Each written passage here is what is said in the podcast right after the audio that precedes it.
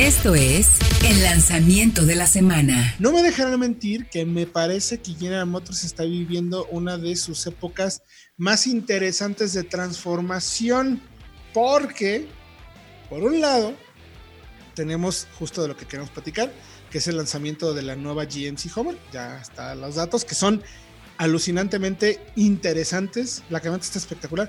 Pero al mismo tiempo tenemos, del otro lado, uno de los mejores autos que también ha concebido, pero con enfoque deportivo, que es el Corvette, que ahorita les iremos diciendo por qué también queremos hablar de eso. Entonces, que, casualmente hoy justo en, el brief que tuvimos también de, con la marca, en cuanto acabó un equipo de diseño de terminar el Corvette, se puso a trabajar en Homer. ¿A, qué no sabían eso?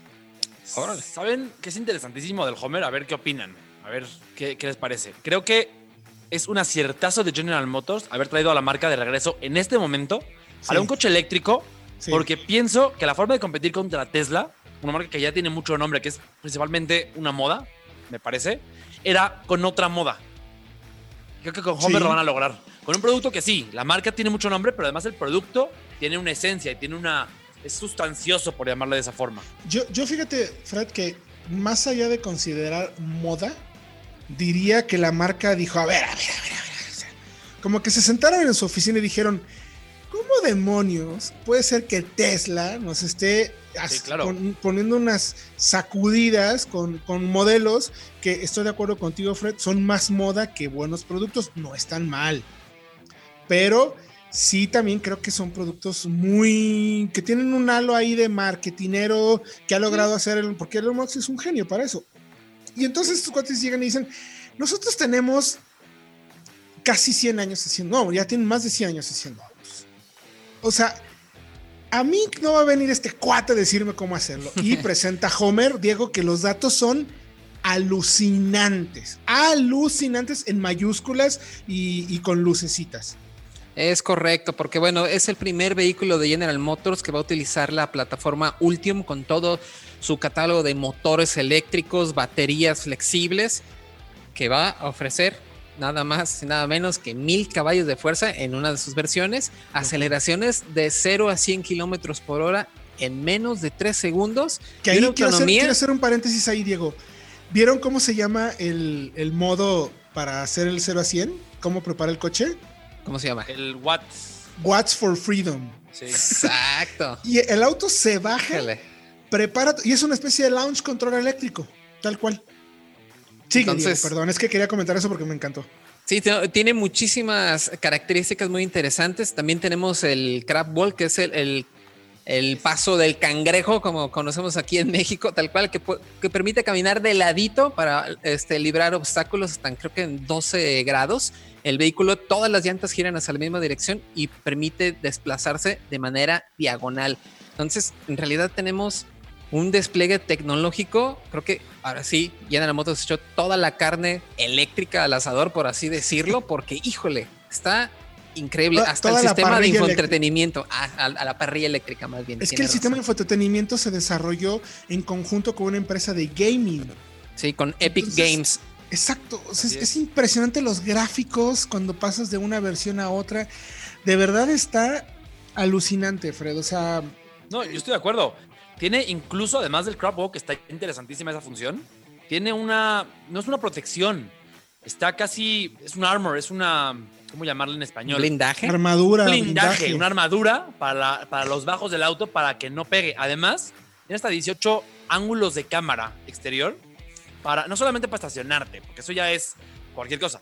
Puedes ver qué tan cerca estás de un obstáculo en la parte baja del coche, una piedra o un tronco, para saber si pasas o si no pasas. O sea, ya está eso. Hoy tienes que bajarte y asomarte y a ver si ya no. Sí, ahí es tu cámara y ves si, si, pasas, pasas. Ya, ¿se acuerdan cuando, cuando lanzaron la Bronco? Que anunciaron que tenía llantas 75 pulgadas de serie, que era como, wow, en las versiones más equipadas. Aquí las tienen en todas las versiones. Y como opción, tiene unas de 37 pulgadas. O sea, es un todoterreno real. Y, a pesar de ser eléctrico, este torque inmediato que te da el motor eléctrico va a ser aprovechado precisamente en este tipo de circunstancias. Y, luego además eh, cosas, eh, conceptos tan interesantes como esto que le llaman extract mode, que te permite subir el auto hasta 6 pulgadas, o sea, son ¿Cuántos seis? Son un montón. 10, son- 12. sí, 12, No, más 12. de 12. Sí, no, más, más de 12. No, Más de 12, casi 15, casi 15 más o menos. Un po- por ahí más o menos. O sea, tiene eh, suspensión eh, neumática, las llantas pueden girar, tiene doble dirección, hasta 18 modos de, suspen- de, de dirección, según platicaban hoy. O sea, es de verdad algo soberbio, espectacular, interesante. Los queremos invitar a que vayan a autología.com.mx porque necesitamos dos programas, de verdad Sí. para contarles todas las tecnologías que tiene, pero incluso, a ver, datos rapidísimos, Fred, Diego, ¿qué tenemos que saber? Importantísimo. Pues bueno, ya comentamos que es el primer vehículo con la plataforma Ultium, con la nueva eh, generación de baterías y motores. Y creo que es muy subjetivo, pero incluso el diseño está muy bien logrado. Y creo que Fred no me dejará mentir, pues va directamente en contra de Tesla Cybertruck, ¿no, Fred? Así es, y de Rivian. Creo que el tiro que se van a dar ahí las dos va a ser interesantísimo de ver, a ver cómo evoluciona. Y ya lo platicamos fuera del aire, Héctor Diego. Creo que esta Homer eh, EV es lo que la Cybertruck debió haber sido. De Entonces, acuerdo. o sea, por tema de evolución de diseño, está mejor aterrizada, pero sigue siendo innovadora.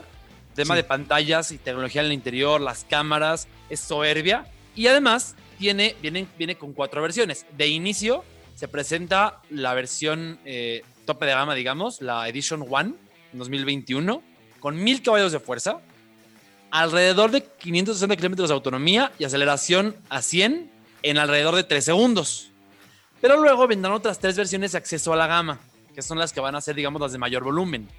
Porque en eh, 2022 llega la Homer EV de la versión 3X, con 800 caballos y autonomía de 480 kilómetros, de menor precio. Luego viene en 2023 la 2X, con motor dual, ya no triple, de 625 caballos de fuerza. Y en, 20 en el 24 llega la versión de entrada, con un precio de 80 mil dólares, que ojo, es mucho dinero, pero para un coche eléctrico de este tipo puede claro. ser, vaya, no es más lo que cuesta una pickup hoy con motor de gasolina normal. Muy bien Exactamente. Exactamente. Ya tiene autonomía de 400 kilómetros, que sí es un Suficiente. muy buen dato.